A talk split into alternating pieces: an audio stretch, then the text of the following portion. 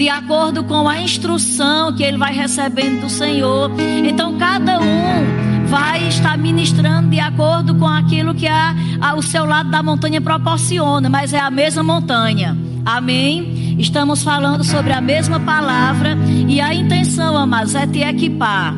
A intenção é equipar você, a intenção é despertar você e orientar você, para que você não esteja se perdendo com as informações, com as tentações e com as distrações desse mundo. A igreja precisa sempre estar um passo à frente daquilo que o diabo daquilo que as circunstâncias têm ditado. A igreja precisa, mas estar posicionada. Nunca se precisou tanto que a igreja do Senhor estivesse posicionada como igreja. Aleluia. Eu quero iniciar contando a respeito de um exemplo para que você possa estar associando. Conta-se a respeito de uma pessoa que viajando né, numa viagem, eh, numa empresa aérea, estava viajando num avião. E antigamente, hoje até que não é muito assim, infelizmente. Mas há um tempo atrás, se a, a, a, viagem era uma viagem longa, pelo menos de umas quatro horas, a gente recebia um lanche, dependendo, a gente recebia aí de uma refeição, se fosse naquele voo no horário de almoço, era uma refeição que parecia equivalente a uma refeição de almoço. E recebia um lanche, recebia água, enfim. Teve um tempo que era bem próspera, que era bem, bem suprida as viagens no sentido de alimento. Eu sei que muita coisa mudou hoje, até pela questão da pandemia e tal. E conta-se de uma pessoa que estava naquele avião e todas as vezes que a aeromoça passava oferecendo uma aguinha, um suco, um refrigerante, um lanche apropriado para o horário do dia, aquela pessoa, mesmo com fome, mesmo com sede, mesmo desejando comer aquilo, mesmo podendo comer aquilo, não tinha nenhum problema de saúde, mas ela foi dizendo não, não, obrigada, não, obrigada. Então, assim passou-se muitos lanches e aquela pessoa, mesmo tendo necessidades, ela disse não a todas, a todos os banquetes, a todos os lanches que passaram. E por que ele fez isso? Porque a pessoa entendia, aquela pessoa pensava que se ela aceitasse uma água mineral que fosse, ela teria que pagar. E como ela estava sem dinheiro no bolso, sem a condição e entendendo que no aeroporto, que nos aviões os lanches são bem mais caros, então ela ficou bem intimidada e disse não para água, para todos os lanches, porque se via estava medindo a sua condição por aquilo que deveria ter no bolso e não tinha. E depois, amados, que aquela pessoa chegou no destino e ela descobriu que todo aquele lanche que foi oferecido já fazia parte do pacote da passagem. Ou seja, ela comendo ou não, desfrutando ou não, já estava pago, já tinha sido providenciado, fazia parte do voo.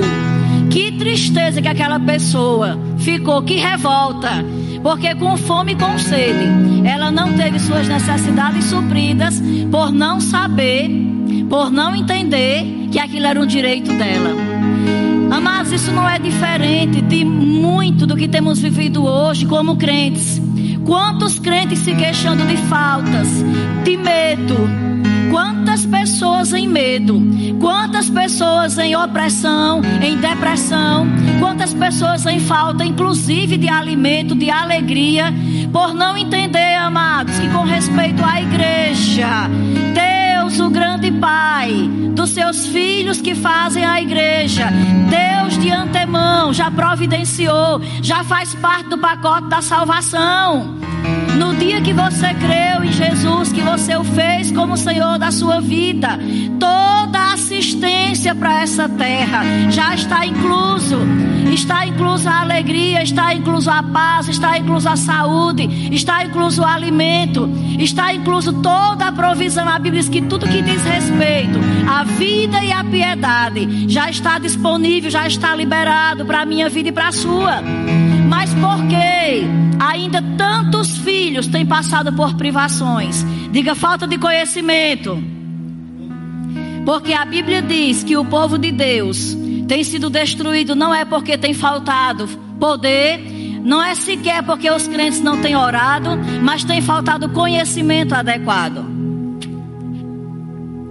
E eu quero te dizer nessa noite, a ministração, o tema, quando eu orava sobre isso, sobre esse tempo aqui, o Espírito trouxe um tema para essa ministração.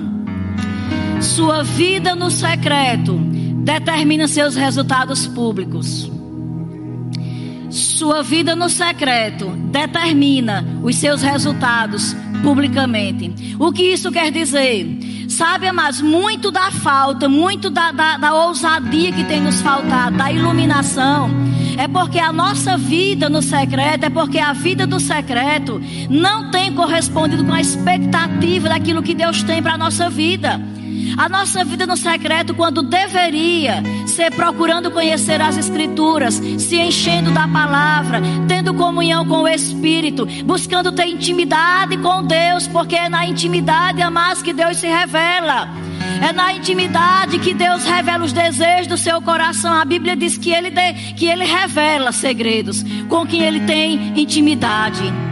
Então tem respostas para a minha vida e para a sua vida que nós não teremos, amados, procurando na vida pública, é na vida secreta.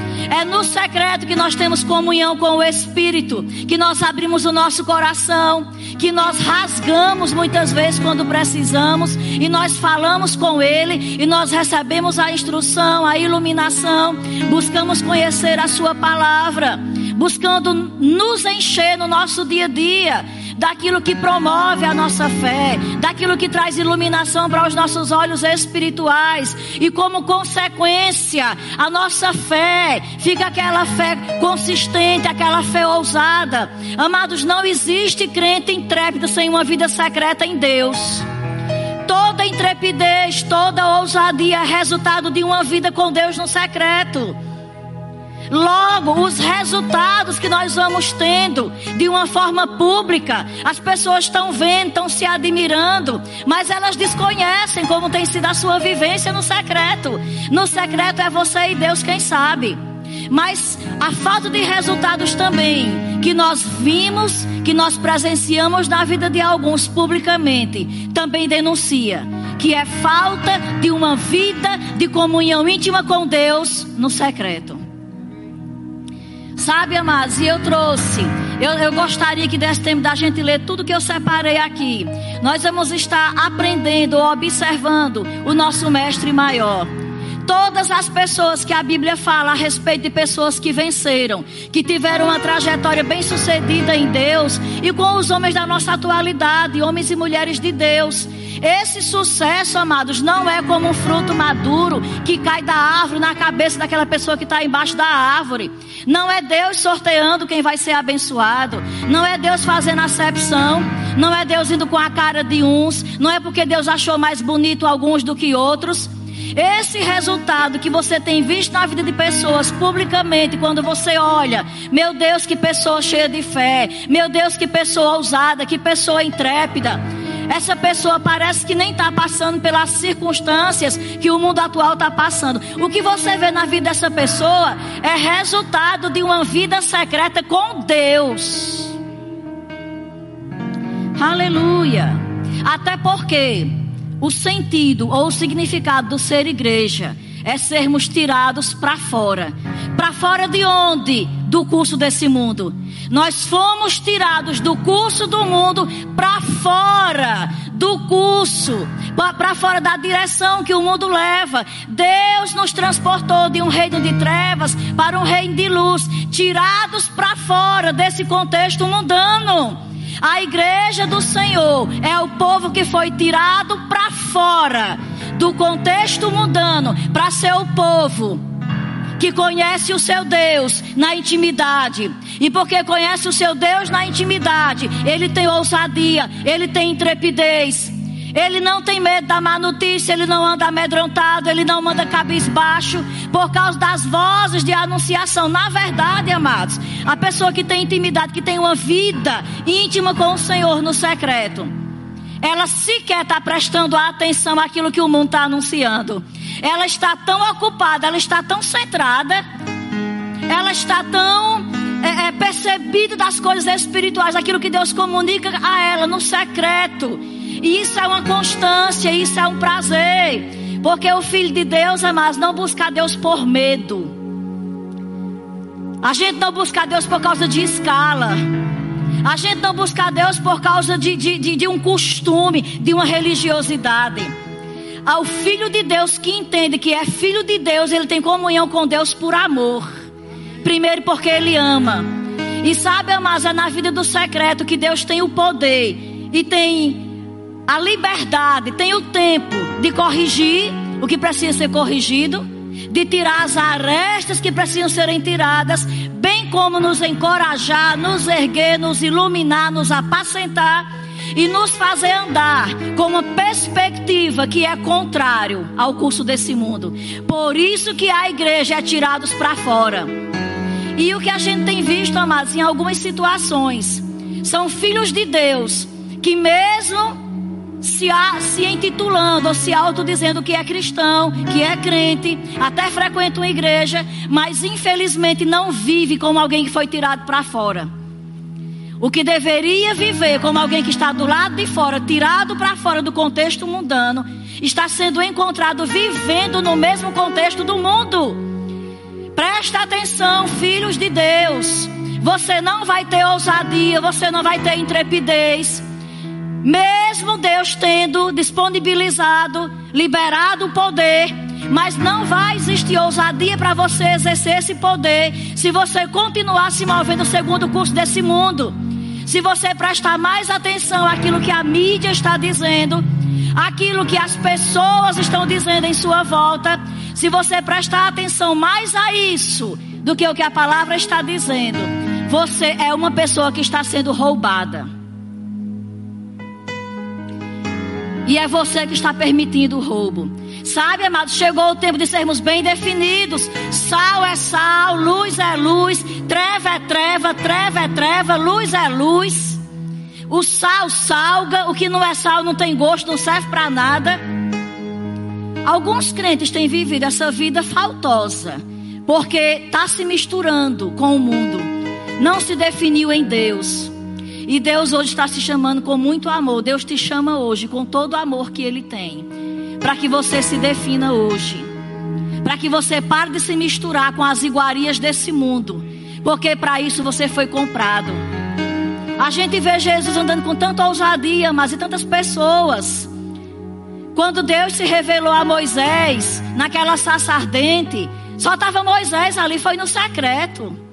É no secreto que vamos ter as revelações, o encorajamento, a iluminação para aquilo que nós precisamos ter. E eu quero te dizer, só vai ficar de pé nesses dias. Só vai andar iluminado, afogueado, com uma vida espiritual saudável. Aquele que estiver uma vida com Deus no secreto. Não se engane. Não é Deus fazendo acepção não é porque o diabo decidiu mexer só com você, não. O diabo continua sendo o diabo para todos. Mas a questão é que aquele mais que tem vida com Deus no secreto, ele já aprendeu quais são os seus direitos, como é o seu posicionamento e ele não se mistura. Porque, embora o poder seja para todo filho, mas só tem ousadia o filho que anda em santidade. E se você se diz filho de Deus, e você tem passado dias sem comunhão com a palavra, sem aquele tempo de oração considerável, consistente com Deus na sua casa, e você sequer se sente mal. Faz quanto tempo que eu parei para orar assim, só eu e Deus? Ixi, eu nem me lembro mais. Congregar não está podendo, graças a Deus, só assim eu fico sem esse compromisso. Se você, esse crente que está achando bom, não poder abrir as igrejas, e você nem se lembra mais quando foi o seu último tempo com Deus ali no secreto. Aquele tempo mais que você tira, sem estar olhando para o relógio. Eu não estou falando que a gente só pode orar e ter comunhão com o Espírito trancado. A gente pode fazer isso fazendo tudo. Vai fazendo tudo tem que ser feito e vai conversando e sendo grato e louvando a Deus. Mas amados, Jesus tinha seus momentos. As pessoas que a gente acompanha a trajetória na Bíblia, que tiveram sucesso, que foram pessoas marcantes, com quem Deus pôde contar, também tem os seus registros de vida secreta com Ele. E se você tem passado tempos que você nem se lembra mais, eu quero te dizer, você está em perigo. A sua vida espiritual está correndo sério perigo. Não tem mais vontade de orar, não tem mais vontade de ler a Bíblia.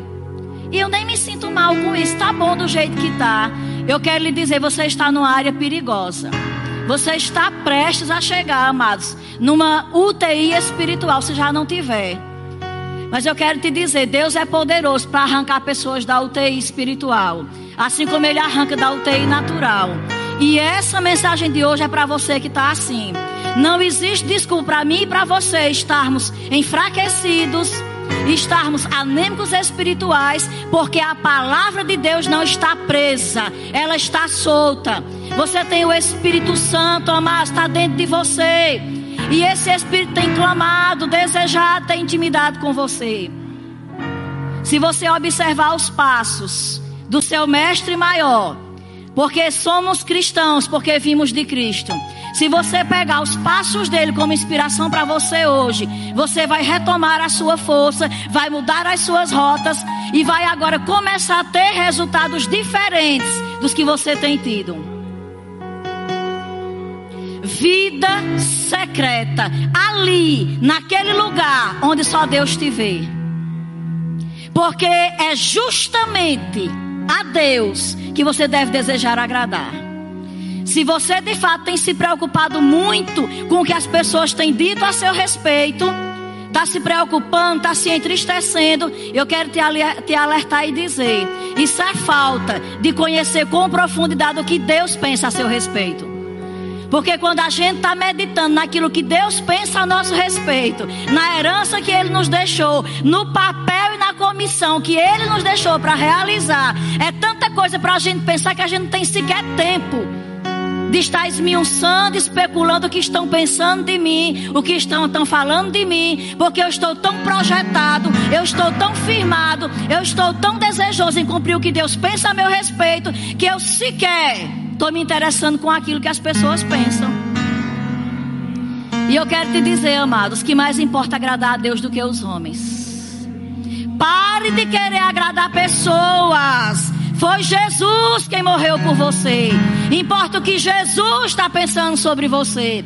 Importa o que Jesus está esperando a seu respeito. Aleluia. Oh, aleluia. Então, três pontos que nós vamos observar. Primeiro, a vida pública de Jesus era um reflexo de como ele se conduzia no secreto. Todos os resultados que Jesus teve publicamente foi apenas um reflexo de quem ele era intimamente ali com o Pai. E eu quero te dizer, não era apenas para Jesus.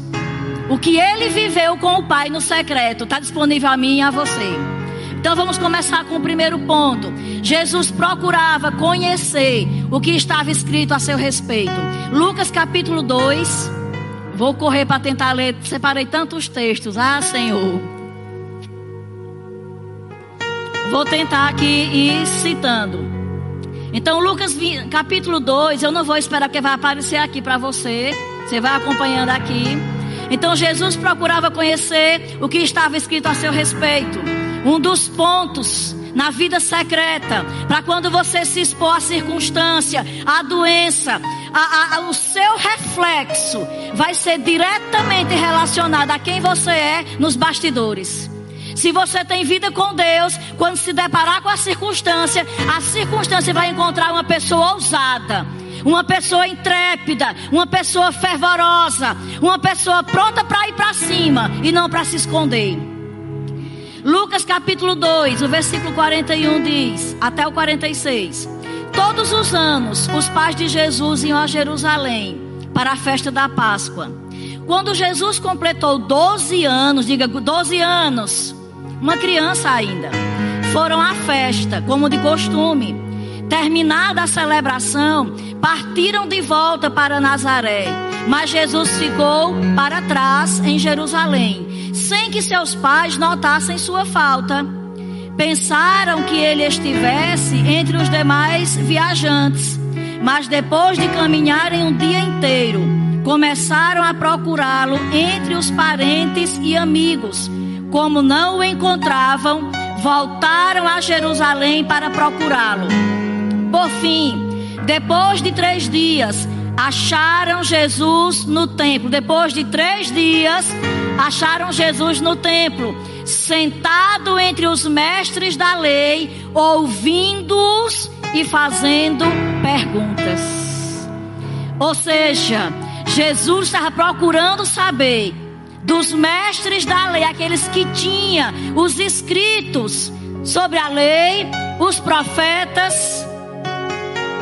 O que é que está escrito a meu respeito? Ele estava procurando conhecer para saber o que era que estava escrito, amados. E nós precisamos investir tempo na leitura da palavra, da Bíblia.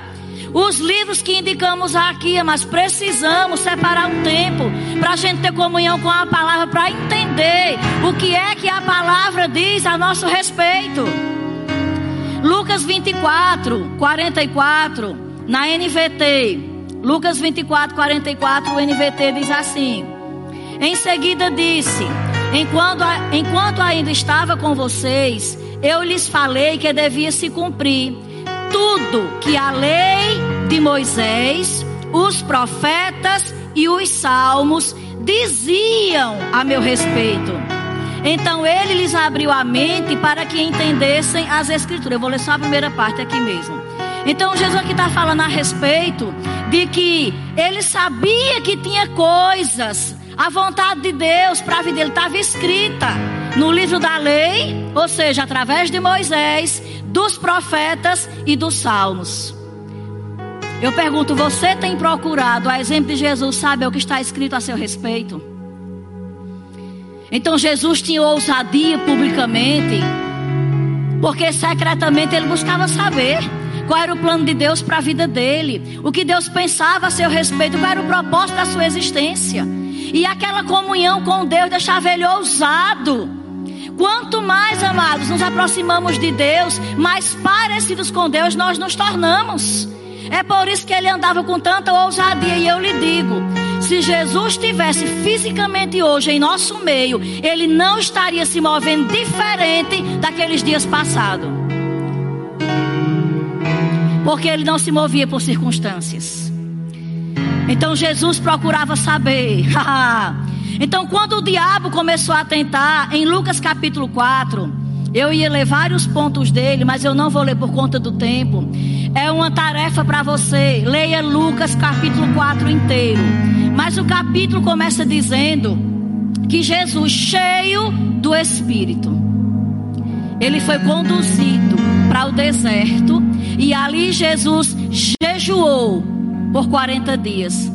Quantos sabem que todo mundo que está em jejum automaticamente também está orando? E veja, mas que Jesus não foi para o deserto passar 40 dias jejuando porque ele se sentia fraco, vazio do espírito, fragilizado. Estou tão fraco e não é errado perceber que você está fraco espiritualmente e correr e fazer uso dos recursos que te fortalecem. E a oração é um desses recursos. Mas a Bíblia diz, mas logo no comecinho de Lucas 4, que Jesus estava era cheio do Espírito, cheio do Espírito, mas ainda assim ele buscou ter comunhão com Deus 40 dias jejuando, orando. Sabia mais que jejum não saiu de moda? Você sabia que o jejum, e quando a gente está em jejum, a gente consta, consequentemente está em oração, está lendo a Bíblia, é um tempo que a gente tira para abrir mão de direitos legais, de se alimentar, para estar ali unicamente, tendo comunhão com o Espírito, ficando sensível para as percepções das coisas do Espírito. O jejum tem esse poder de nos tornar pessoas mais sensíveis para as coisas espirituais. Então Jesus já cheio do Espírito, pois ele ainda foi estar com Deus num lugar reservado, porque ele queria mais intimidade, mais sensibilidade. E deixa eu te perguntar, mas se Jesus percebeu que precisava disso para a sua vida, o que dizer de mim e de você? Porque Jesus não precisou lidar com aspectos da carne, no sentido de que ele nunca teve contaminação. Nasceu de mulher, mas ele não teve contaminação, foi direto gerado do Espírito. Eu e você, mas passamos por processos que precisamos renovar a nossa mente. Então, se estamos carnais demais, naturais demais, eis a dica: jejum e oração, mas crucifica essa carne. Se tem uma coisa que crucifica a carne, a vontade, é o jejum e a oração. A vontade carnal. A indiferença com pessoas em sua volta. É um ato carnal. Vai ficar sensível a ouvir a Deus. Como você melhorar nos seus relacionamentos com pessoas, com Deus. Como você dá resposta nesses dias, sendo a voz certa, a influência certa. Amados, Deus não nos salvou e nos ungiu para estarmos perdidos com horas adentro em redes sociais. Não foi para isso. Mas, irmã, eu não estou tantas horas em redes sociais. Eu não estou buscando porque eu não tenho tempo. Vai no teu horário de almoço. Sacrifica ou santifica o teu horário de almoço e busca a Deus. Vai de madrugada. Mas encontra um tempo, mas não abre mão da tua vida com Deus no secreto. Essa vida secreta vai definir seus resultados hoje. Não se engane, amados. Não fique com inveja. Não fique com raiva insatisfeito com aquele que hoje você vê resultados, porque certamente quem tem resultado está tendo vida com Deus. Faça a mesma coisa e você vai ter os mesmos resultados. 40 dias jejuando. E foi Jesus quem fez isso. Então, quando o diabo chegou para tentar Jesus no capítulo 4 lá. Então, quando o diabo tentou Jesus para adorá-lo, Jesus fez citação de um texto que está em Deuteronômio 6,13. Lembra que ele disse que ele sabia a lei de Moisés, ele procurou conhecer a lei de Moisés, os salmos e os profetas, para saber a seu respeito, ou para saber qual era a vontade de Deus. Então, quando ele é tentado a respeito do diabo querendo que ele adorasse a ele, Aí imediatamente ele cita Deuteronômio 6,13 que diz: Tema o Senhor seu Deus, e somente a ele servirás. Quando ele é tentado a respeito de transformar o pão em pedra, ele cita também, está escrito: nem só de pão viverá o homem. De onde Jesus tirou esse conhecimento de citações? Dos textos que ele citou anteriormente, que eu citei aqui já, dos salmos, dos profetas, da lei. Então Jesus procurou conhecer a vontade de Deus e na hora que a circunstância chegou, mas porque o diabo, se ele tentou a Jesus, não acho demais a tentação chegar para você hoje. Mas a questão é, na sua vida privada, na sua intimidade, encha-se da palavra. Nós só temos amados que nos encher da palavra, nos encher do Espírito, estarmos conectados com os céus, com a vontade de Deus. E quando as coisas externas nos apertarem aqui, o que vai sair de nós é a palavra. Por que tantas pessoas com medo? Por que tanta angústia? Porque não está recebendo a dose certa da palavra de Deus no secreto. Não espere alimentar, amados, de transmissão online uma vez na semana. É um complemento, é uma forma de te despertar, mas a sua comunhão é diária. Experimente comer uma vez naturalmente na semana. Aliás, não experimente não. Não vai dar certo esse resultado. Mas se eu decidir me alimentar uma única vez por semana, eu vou começar a ter a minha visão embaçada, escurecimento de vista, uma fraqueza, um desânimo. E por quê? Porque eu deixei de me alimentar. Então Jesus dizia: está escrito. Para eu e você dizer, mas a circunstância, a tentação que o diabo tem trazido, os noticiários, nós precisamos estar cheios da palavra para dizer como Jesus fez, está escrito. Então ele conhecia a respeito de, de tudo que, que era relacionado à sua vida, à sua missão. E eu e você precisamos fazer a mesma coisa, dar na mesma trilha. Então Jesus colocava a tentação, botou o diabo para correr, dizendo: Está escrito. Não pense que comigo com você será de outra forma, de uma maneira diferente. Eu peguei muito texto, mas não vai dar para a gente ler, vai ficar para a próxima. Então, no mesmo capítulo, no mesmo capítulo aí de Lucas, no capítulo 4, no versículo 18, ele faz citação de Isaías 61, quando ele, quando ele dá, dá, dá, dá, dá o feedback, quando ele diz ao diabo aquelas tentações todas, quando ele termina aquele processo de tentação, ele logo entra na cidade e ele começa, amados, imediatamente. Jesus cura pessoas, expulsa demônios, chega na sinagoga, pede lá o livro, ele abre, ele procura, ele encontra, porque ele sabia já que tinha algo escrito a respeito dele ali. E ele vai ler Isaías 61 que diz assim: o Espírito do Senhor soberano está sobre mim, pois o Senhor me ungiu para levar boas novas aos pobres. Ele me enviou para consolar os de coração quebrantado e para proclamar os cativos e para proclamar que os cativos serão soltos e os prisioneiros libertos. Ele me enviou para dizer aos que choram que é chegado o tempo do favor do Senhor e o dia da vingança de Deus contra seus inimigos. Veja, amado, Jesus leu o que estava escrito sobre ele e ele disse: Hoje se cumpre essa escritura. Não somente sobre ele, mas por causa de quem? Qual era a missão dele? Qual o propósito da existência dele? Trazer luz aos cegos, curar os enfermos. Amados, o papel da igreja hoje não é diferente do de Jesus. Onde está Jesus na minha vida e na sua? Nesse quadro em que o mundo está clamando, está desesperado, está perdida, mas o mundo está sem norte.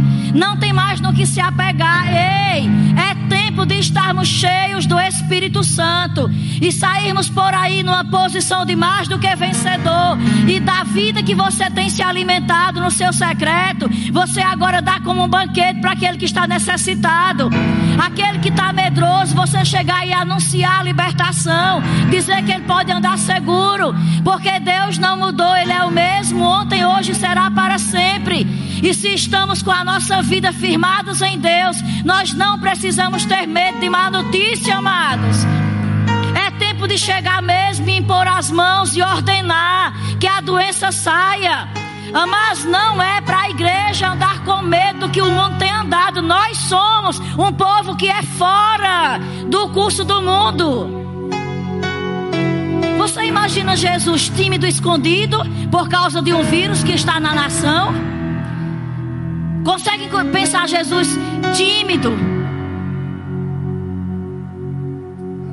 depressivo, medroso? Eu não consigo imaginar o meu Jesus assim. E como eu imagino que ele se moveria, é a maneira como eu devo me mover. É a maneira como você deve se mover. Chegou o tempo mais da igreja fazer a diferença. Então aqui ele anunciou o que estava escrito a respeito dele. Então se Jesus precisou se encher, se encher para poder dar respostas para Deus, se encher da palavra, quanto mais eu e você. Outro ponto.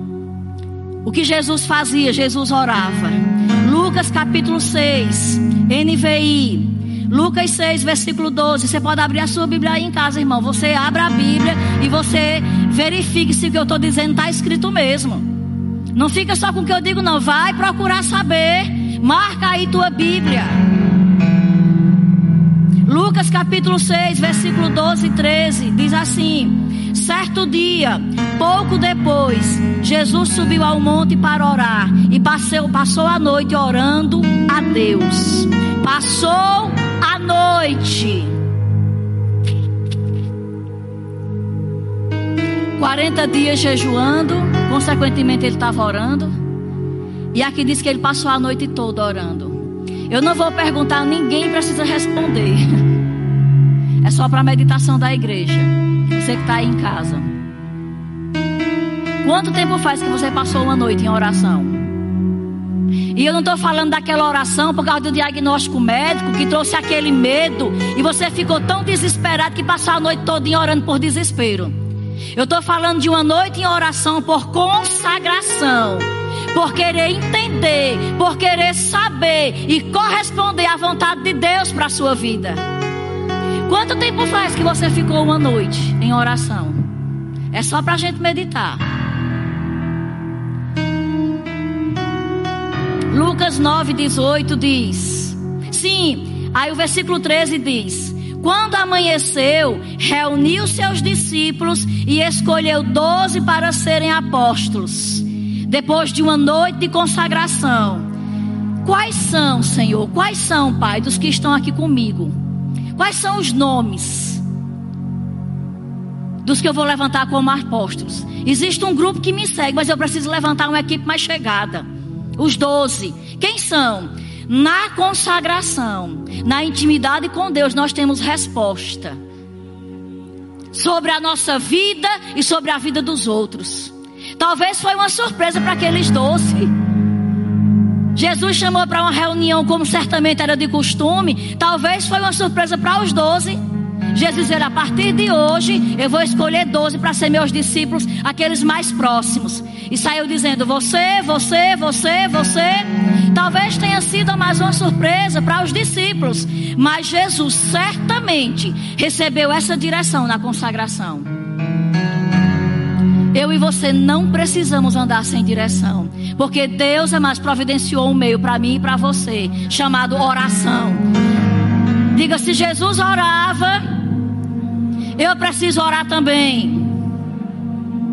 E não veja mais o tempo de oração como um tempo de sacrifício.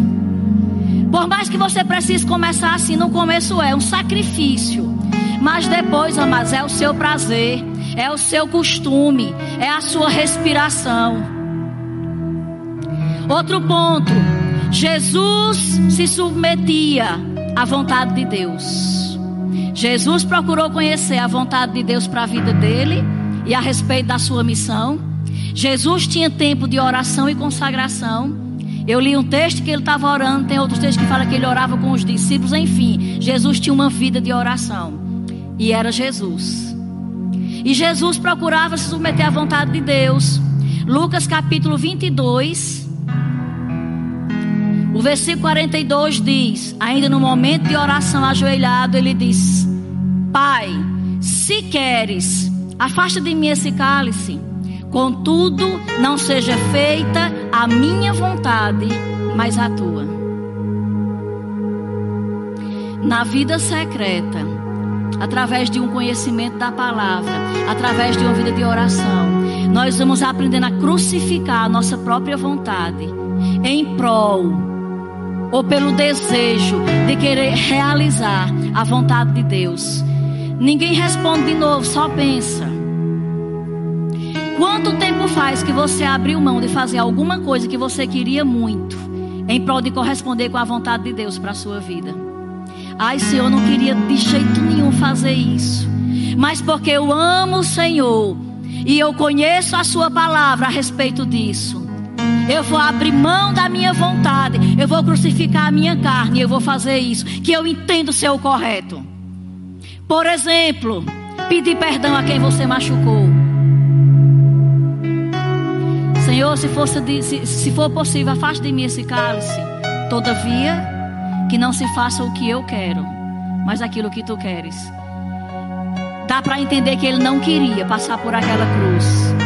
Ele estava percebendo que não ia ser nada fácil. Ele sabia. Ele foi instruído desde cedo a respeito disso. Mas quando chegou a hora da decisão, que as emoções dele começaram a se aflorar. Jesus tinha emoções. Jesus chorou. Jesus se irritou em algumas situações. Ele tinha emoções. Mas ele decidiu, mas abrir mão daquilo que era o seu desejo para corresponder com a vontade de Deus. Será que nós, amados, temos renunciado a nossa vida o suficiente em prol daquilo que Deus tem esperado, dentro do nosso contexto familiar, como patrão, como funcionário, como marido, como esposa, como filho. Qual é a parte, o que é que nós temos sacrificado, que nós entendemos que precisa ser sacrificado? Eu queria demais não fazer isso, mas porque eu entendo que é a vontade de Deus eu vou fazer coisas que vamos deixar de fazer, mas coisas que iremos fazer, mesmo contrariando a nossa própria vontade, mas por entender, é o que Deus espera de mim. Eu estou falando de reino de Deus. Se nós, amados, andássemos crucificando a nossa vontade, seríamos menos egoístas, seríamos menos orgulhosos.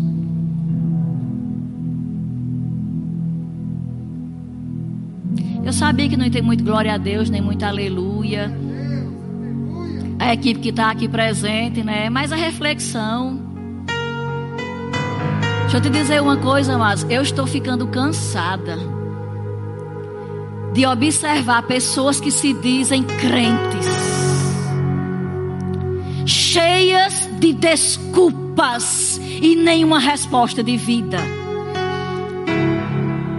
Desculpa demais por causa disso, por causa daquilo. É, é a mãe, é o pai, é o trabalho, é isso, é aquilo, é a pandemia. São as notícias. Ei, para de dar desculpa e avança em Deus e mergulha em Deus.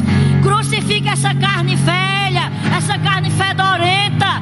Crucifica ela. Para dar respostas a Deus. Foi que nós nascemos, amados. Fomos salvos para dar respostas a Deus. Uma vida de incredulidade. Abra a boca, é só incredulidade. Não dá, não posso, não consigo. Tô fraco, tô fraco, tô fraco. Por quê? Porque tem negligenciado estar com Deus no secreto. Não existe, amados, fraqueza. Não existe anemia espiritual para quem tem uma vida constante com Deus no secreto.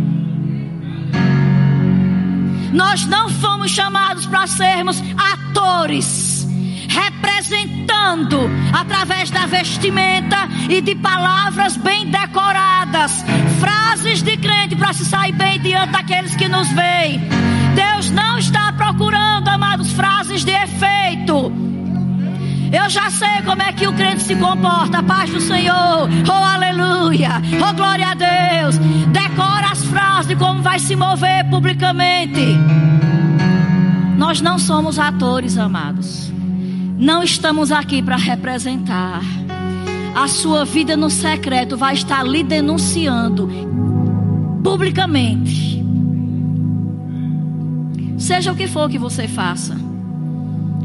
É tempo de nos arrependermos, amados, de dar desculpas e de estar se utilizando de frases de efeito, de, de, de comportamento ensaiado de religiosos. Ei, amados, chegou o tempo de parar de sermos religiosos. É necessário sermos crentes de fato. Existe, amados, o joio e o trigo, mas decida que você é o trigo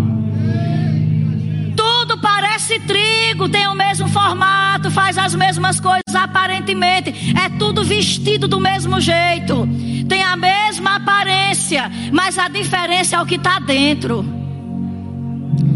Um coração sincero e contrito, a esse Deus não despreza. Um coração que busca a Deus de verdade tem temor e aprende a dizer não para as tentações desse mundo porque ama a Deus de fato. Não tem uma mente cauterizada, pecando, se distanciando da santidade, da verdade e vivendo como se nada tivesse acontecendo. Mas a conta do diabo chega. Não pense que você está alheio. Assim como Deus está vendo a sua negligência, o diabo está observando seus passos fora para chegar com a conta. Olha aqui, eu vi o que você fez. Eu vi a sua confissão. Olha aqui, você me deve. A conta chega, amados.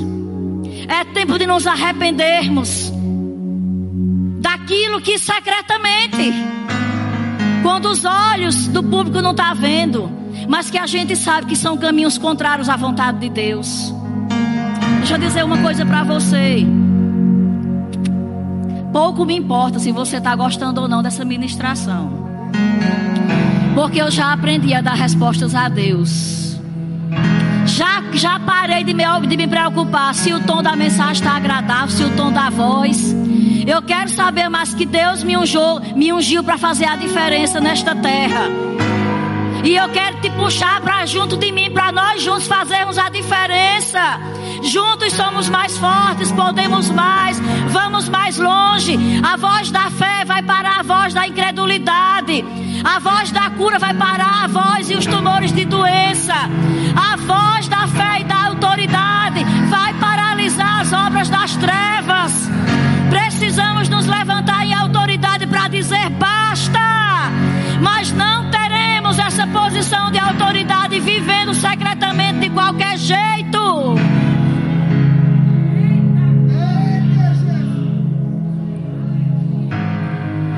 Jeito religioso de se mover, amados, não vai trazer a cura no dia mal. Não se engane, meu irmão. Parecer ser crente não vai resolver o problema quando de fato só um crente vai ter o poder para resolver. Eu não quero nem saber quem não quer se santificar. Sabe, amados, é individual. A resposta é individual. Então Jesus se submetia à vontade de Deus. Tiago, no capítulo 4, no versículo 6, na NVI, diz assim: Tiago 4, versículo 6, NVI. Estamos olhando para Jesus, o autor e consumador da nossa fé. Ele é o nosso exemplo maior. Conhecemos muitos outros, mas Jesus é o nosso exemplo maior porque foi Ele quem morreu, foi Ele quem ressuscitou. Não é apenas, não é um ritual isso que a gente vai fazer aqui hoje. Isso é em memória dele. A salvação, amado, chegou de graça para mim e para você, mas custou um alto preço por parte daquele que enviou e daquele que foi crucificado. Faça valer a sua salvação. Tiago 4,6 diz: Mas Ele nos concede graça maior. Por isso diz a Escritura: Deus se opõe aos orgulhosos, mas concede graça aos humildes. Portanto, submetam-se a Deus. Submetam-se a Deus. Deus resiste ao orgulhoso. O que é aquele orgulhoso? Eu não preciso de mudança nenhuma na minha vida do jeito que eu tenho vivido, como eu tenho me movido, tá bom demais. E Deus dizendo: "Ei, se arrependa disso, deixa aquilo. Não tá bom demais como eu tenho vivido. Todo mundo olha para mim e acha que eu sou o ungido, a ungida, a expressão exata de uma pessoa fervorosa. E Deus dizendo: você pode enganar os outros, mas a mim você não engana.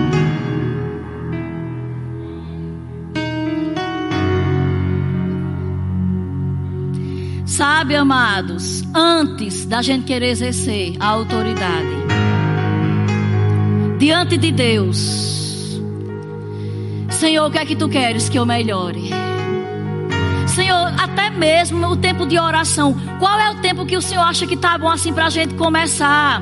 Eu sei que o Senhor tem tantas coisas para compartilhar, tem tanto a me iluminar, tem tanto a me esclarecer, tem tanto a me revelar, porque eu não vivo só por mim. Eu sou resposta das nações, eu sou resposta para aqueles que estão em minha volta, porque afinal eu sou como Cristo, eu sou de Cristo.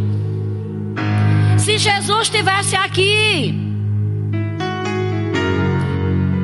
sei que ele faria um percurso diferente, Senhor. Eu me submeto à tua vontade. Eu não gostaria de estar fazendo, não gostaria de deixar, inclusive, de fazer algumas coisas, mas eu decido hoje eu decido hoje tirar o meu orgulho e me submeter debaixo da Sua potente mão, Senhor, porque eu sei que a graça consiste em me submeter ao Senhor. E depois que eu me submeto, aquilo que parecia que eu não ia conseguir alcançar, a graça vem, me assiste e agora eu consigo corresponder, porque eu estou alinhada diretamente com a instrução da Tua palavra. antes de resistir ao diabo ou de dar ordem às circunstâncias, é isso aqui. É se submeter a Deus. E eu não estou falando apenas de um ajoelhar-se fisicamente. Eu estou falando de um ajoelhar-se no coração. Temor do Senhor, amados. Temor com aquilo que a gente está prestando atenção, emprestando os olhos, os ouvidos, a boca Quando pensar em falar alguma coisa, imediatamente pensar, não, porque eu me submeto a Deus, eu não posso falar isso que eu pensei. Em nome de Jesus, pensamento saia da minha mente agora. Aquela programação, aquelas viajadas observando o povo nas redes sociais. Ah, Senhor, eu gosto tanto de fazer isso, mas eu quero me submeter à tua palavra. Eu preciso cumprir os princípios, eu quero ter resultado na minha vida. Mas não existe resultados na vida sem cumprimento de princípio. E se morrer, irmã, eu vou para o céu. Bom, isso aí é entre você e Deus, que eu não sei como é que está a caminhada. Pode até ainda conseguir ser salvo. Dependendo. Só que Deus vai poder saber disso. É uma balança que homem nenhum tem direito de entrar. Entre um coração e Deus. Mas amados, a Bíblia nos adverte a nos julgarmos a nós mesmos. É tempo de nos julgarmos e ver o que é que a gente precisa remover. Porque Deus está contando comigo e com você, como, como, como contou com Jesus. Jesus não veio fazer a sua própria vontade, mas mais antes a vontade daquele que o enviou. A autoridade no reino do Espírito vai, existe uma leitura. Satanás e as circunstâncias medem a temperatura da voz que está falando, e ele sabe se existe respaldo pela vida. Pela palavra, nós temos a autoridade que Jesus já nos deu. Mas se nós vivermos uma vida, amados, em associação com o mundo, o diabo vai resistir ainda, vai zombar, dizendo: Eu vi o que você fez ontem, e agora está querendo me mandar embora. Quem é você? E basta um confronto desse para o crente agora se intimidar. Você está entendendo, amados, a mensagem nessa noite? santificados, porque amanhã farei maravilhas no meio de vós. Aí depois que a gente, amados, se humilha debaixo da potente mão de Deus, aí diz: resistam ao diabo e ele fugirá de vocês. Mas é tanto crente fugindo do diabo. Ei, é o contrário, igreja. Você tem que botar o diabo para fugir de você. Está escrito, está escrito, está escrito, está escrito. Eu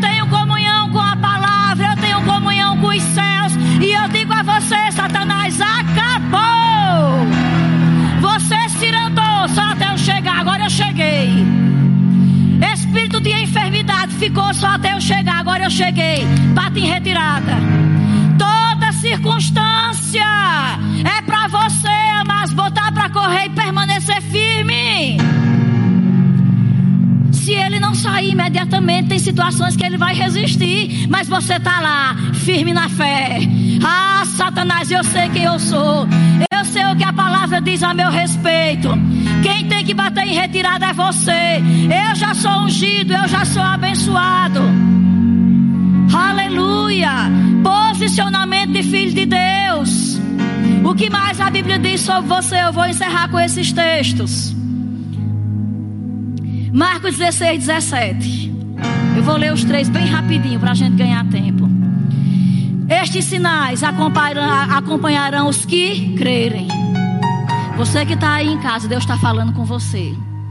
Se você crê, Ele está falando com você. E se você não era a pessoa que cria, você pode se tornar essa pessoa hoje. Você pode se elevar em fé hoje. Estes sinais acompanharão os que crerem. Em meu nome expulsarão demônios, falarão novas línguas, pegarão em serpentes, e se beberem algum veneno mortal, não lhes fará mal nenhum. E imporão as mãos sobre os doentes, e eles ficarão curados. Oh, aleluia! É um sinal, amados, que segue quem crê. Os sinais não estão acontecendo porque está faltando gente suficiente crendo. O lugar onde você está, você está lá, você é responsável para ser o que crê naquele lugar onde você está. É um sinal que vai acompanhar. Nós só precisamos crer, amados. Impor as mãos, vão ser curados, vai acontecer. Se você nunca teve a experiência de expulsar um demônio, eu vou orar para que endemoniados lhe encontrem. Eu chamo a existência agora, endemoniado, chegando no caminho dessa pessoa aí. Porque essa pessoa vai ter a experiência de expulsar e provar diante dos olhos como é o poder de quem é ungido e quem ousa andar em fé. Depois que você experimentar, mas a ousadia que vem quando se depara com um endemoniado, quando você fala com autoridade, como ele retrocede, eu vou te dizer, você vai andar muito mais ousado contra a doença, contra a falta. O que estamos precisando, amados, são crentes com experiências com Deus e com a Sua palavra. Chega de blá, blá, blá, blá, blá, blá, blá. Ei, é necessário que se tenha vida, experiências com Deus. O seu nome está escrito no céu, mas o inferno precisa lhe conhecer como alguém violento na fé. Esse aí é violento na fé. Com esse aí eu não posso me meter, não. Certa vez, amados, fomos expulsar um demônio de madrugada. Quando a gente ia indo, o demônio mandou um recado: diga a ele que não venha, não. Diga que não venha, senão eu mato. Sabe por que ele não queria que chegássemos? Por quê? Porque ele sabia: se chegar, eu vou ter que sair. E foi o que aconteceu: ele teve que sair. E depois que você é expulsa, você fica agora: onde é que tem mais? Cadê? Onde é que tem mais? Sabe por quê? Experiência. Deixou de ser tinta e papel e passa a ser vida. Sinais que acompanham quem crê. Deus está nos chamando para conhecê-lo, amados, intimamente. Se você nunca orou por uma dor de cabeça na sua própria cabeça, comece a orar agora. Dor de garganta, dor de cabeça, febre, seja o que for. Antes de pensar em fazer o teste da Covid, bota a tua mão na tua cabeça e repreende. E manda esse mal desaparecer, porque não te pertence. Mercadoria: você foi entregue do lugar errado. Volta agora para o remetente. Como eu vou ter ousadia de orar? pelo Covid na vida de um conhecido, de um amigo, se eu sequer já expulsei uma dor de cabeça em mim mesmo. Não vai funcionar, mas está escrito, mas precisamos ter experiências para ousar. As experiências mas vai nos deixando muito mais ousados na fé. Precisamos ter experiências diariamente. Porque todos os dias nós somos crentes e ungidos. A primeira pessoa que pedir oração, eu vou botar lá no grupo, viu, irmão? Se preocupe, não, que eu vou botar no grupo. Tem um grupo lá na igreja que o povo ora. Tem, tem os cultos da terça que o povo olha, o povo lá é poder. Eu vou levar seu nome. Ei, chegou para você o pedido. Você quer que eu ore agora? Quer que eu ore agora? Eu oro por você agora. Mas o povo vai ficar surpreso. Mas é um sinal que vai seguir quem está acreditando no que a palavra diz, amados. Eu não estou mandando ser irresponsável, sair por aí com sintomas, sem fazer nada. Não, estou mandando você se posicionar primeiro espiritualmente. Antes de ficar com medo, ah, só pode ser isso, expulsa logo. Eu não quero nem saber qual é o nome, fora do meu corpo. Não vai ficar. E a ousadia, mas na sua própria vida, porque você provou para você mesmo. Você agora tem ousadia de levar outros também a querer provar. Davi só esteve com ousadia diante do gigante, porque tinha matado o leão e o urso. E não é que seja fácil matar um leão e nem um urso. é difícil. Vamos colocar que a dor de cabeça na sua casa é o leão. Para quem nunca fez. Mas experimenta, amados, experimenta. O filho adoeceu, o cônjuge, ei, experimenta Deus primeiro. Vai lá, bota a tua mão. Senhor, a tua palavra diz que eu vou impor as mãos e vai ser curada. É agora. Você vai ficar, mas afogueado, experimentando na sua própria casa. Porque a palavra que eu vou ter ousadia de levar para fora da casa, primeiro é aquela que faz diferença na minha casa. Se não faz diferença para mim, eu não vou ter ousadia para levar para mais ninguém. João 14, 12 diz assim: Digo-lhes a verdade: aquele que crê em mim fará também as obras que eu tenho realizado. Oh, aleluia! e fará coisas ainda maiores do que estas, porque eu estou indo para o Pai. Jesus disse: Eu estou falando a verdade. Mas quando sabe que Jesus não mentia? Ele era alguém digno, porque ele não mentia. Mas ele fez questão de falar: Eu estou dizendo a verdade. Ei, acredite em mim. Vocês, vocês que vão dar seguimento depois de mim, vão fazer tudo o que eu fiz e ainda vão além de mim. Vai ser um poder multiplicado. Eu sou apenas um. Vocês serão muitos no meu nome. Vão alcançar muito mais. Vão fazer prodígios maiores do que, que eu tenho feito. Mateus 16, 18 e 19 diz: E eu lhes digo que você é Pedro, e sobre esta pedra edificarei a minha igreja, e as portas do inferno não poderão vencê-la. Eu lhes darei as chaves do reino dos céus. O que você ligar na terra terá sido ligado nos céus. O que você desligar na terra terá sido desligado no céu. Oh, aleluia! As chaves para ligar e desligar, mas está comigo e com você. Porque estamos esperando em políticos, em autoridades naturais, ou aquilo que só a autoridade espiritual tem poder para resolver. Estamos clamando a Deus, e Deus dizendo: Eu que estou clamando a você. Eu estou clamando que você se levante e faça alguma coisa. Está com você o poder para ligar, para desligar, para ir além do que Jesus já fez, meu irmão. Não vamos ficar sentados de braços cruzados. E agora? Qual é o próximo noticiário? Qual é o próximo decreto? É para se mover como? Ei, aprenda a se mover naquilo que as escrituras dizem. Eis que vos dou poder para ligar e para desligar. Fique de pé, você aí na sua casa, você que está aqui, fica de pé. Essa equipe poderosa. Chegou o tempo da igreja se posicionar. Chega mais ficar clamando, clamando, Senhor, tem misericórdia. Deixa eu lhe dizer uma coisa.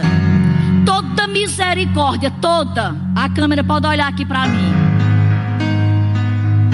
O tempo já passou ali, mas ainda não é oito horas, a gente está com tempo ainda. Tá todo mundo proibido de sair de casa, né? Então fica em casa aí escutando a palavra.